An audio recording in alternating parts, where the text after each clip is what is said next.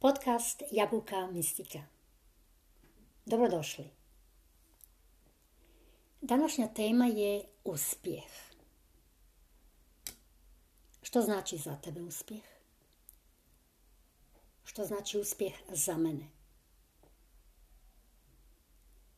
Većina ljudi kaže uspjeh znači to kad uspijem, kad sebi postavljene ciljeve koje sam sama sebi postavila, kad ih ostvarim, tada sam uspješan. Tada imam uspjeh, tada mogu govoriti o uspjehu. Ima ciljeva dnevnih, tjednih, godišnjih, ciljeva koji su samo jednom u životu postavljeni i kad ih ostvariš, nazivaš sebe uspješnim čovjekom ili ženom, a kad ne, osjećaš se neuspješno. I normalno uspjeh je popraćen s jednim osjećajem, osjećajem sreće, zadovoljstva, a neuspjeh najvjerojatnije sa nelagodnom, nelagodnim osjećajem.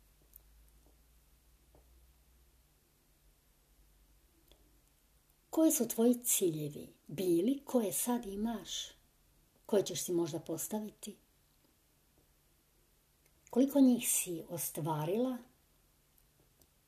Koliko puta si imala uspjeha, a koliko neuspjeha?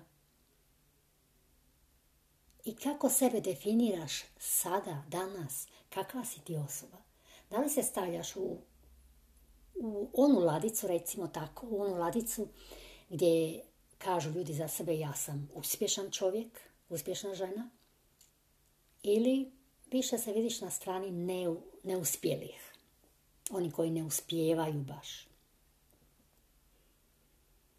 I kad se trudiš i daš sve od sebe i opet nemaš uspjeh, pitaš se pa kako tako, kako drugi, a ja ne mogu.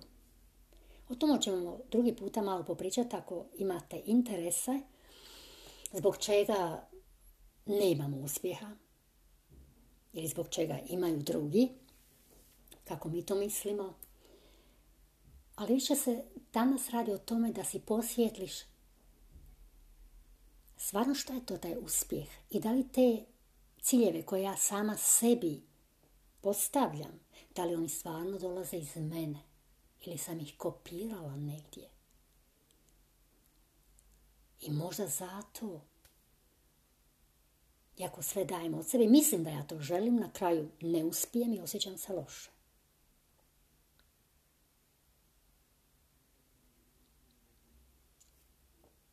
Jedan primjer. Jedan čovjek voli pisati. To mu je i talent i uživa u tome. Odlučuje se napisati jednu knjigu o jednoj određenoj temi. Sad je sretan piše danima, uzbuđen je, lijepo mu je, osjeća se uspješno, svaki dan je knjiga deblja i deblja, to je više više stranica. Kad ju čita, sav je happy. Knjigu je završio, otprilike onoliko stranica koliko si je i zamislio. Opet, a, uspio sam. Našao je kuću, tisk, kako kažu, tiskarnicu, tko će mu tiskati knjigu. Isto po povoljnoj cijeni, tu je uspješan, uspio je. Knjiga je izdana i flop, kak se kaže, sve palo u vodu. Knjigu uopće nitko ne kupuje. Ni jedna jedina nije prodana. I to već duže vrijeme. I taj pisac se osjeća na podu rastrgan. Nemam uspjeha. A šta sam sve uložio, šta sam sve dao i nemam uspjeha.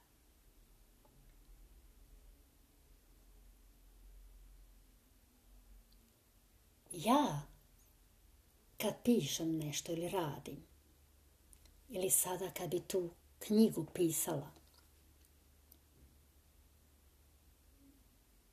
ne bi imala osjećaj da nemam uspjeha.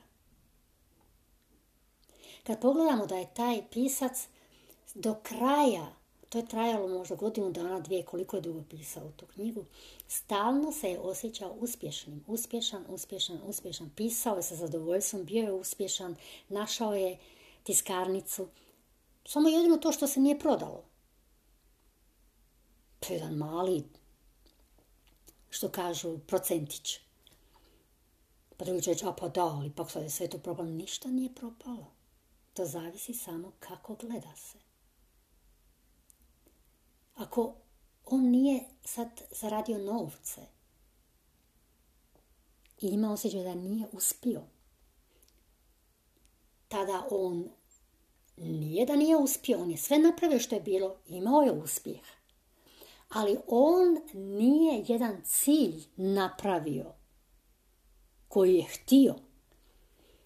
Za njega znači nije bio cilj da napiše knjigu, za njega je bio cilj da dobije novaca. Novac.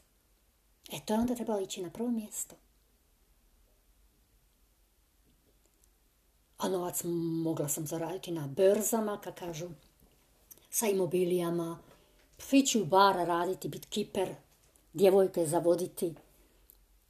Ako je bilo u pitanju novac. Jer stalno je imao uspjeh, stalno se je osjećao uspješno. I to je bilo što on zamislio. On je zamislio jednu knjigu napisati. Ali nije onda dobro definirao cilj.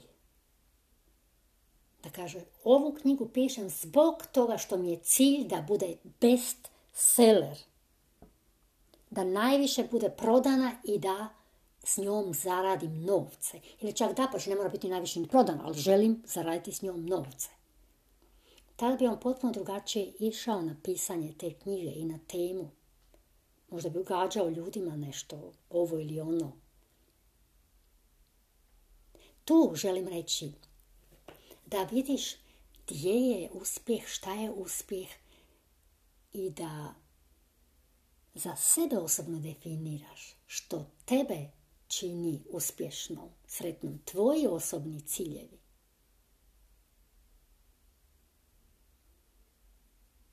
Već kad smo kod toga, ajde reći ću ja šta je moj cilj. A? Pa naravno, ja imam tako dnevne ciljeve i tjedne i svakakih. I da idem u školu i da završim školu ili da idem na faks. Ali dok idem i ako slučajno dođe do toga da nemam, da nisam završila, da nisam dobila diplomu, ja osobno sada, možda je to prije drugačije bilo isto, sam bila ofarbana sa mišljenjima drugih ali ne sa mojim osobnim osjećajima. Ako sam došla na kraju, da li sam ja dobila diplomu ili nisam, imala sam uspjeh, išla sam tih deset godina ili 15 u školu, učila sam nešto. A da mi je bilo samo to bitno da dobijem tu diplomu, onda bi samo stvarno išla s tim ciljem.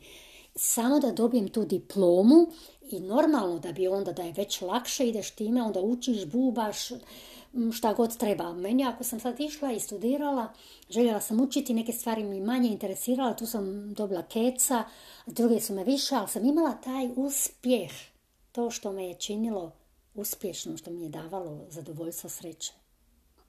Želim tim reći da da li je imala u Facebooku, iako nisam u Facebooku, ali usput rečeno tako, da li ja imala sa tisuću lajkova ili ni jedan.